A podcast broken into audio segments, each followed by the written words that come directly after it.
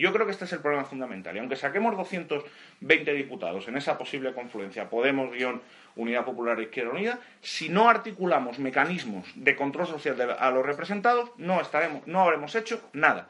De hecho, habremos hecho algo muy, muy pernicioso. Que es lo peor que te puede pasar en política, es que creas ganar cuando, cuando no has ganado. O sea, porque si tú has perdido, tú, tú, te sitúas como. Hacer el símil futbolístico. Cuando uno es del Atleti sabe que pierde. Pierde. Pero si yo me creo que he ganado, actúo como que he ganado y lo que hago es conservar una victoria que realmente no tengo, ahí se genera un momento de imposibilidad de victoria absoluta.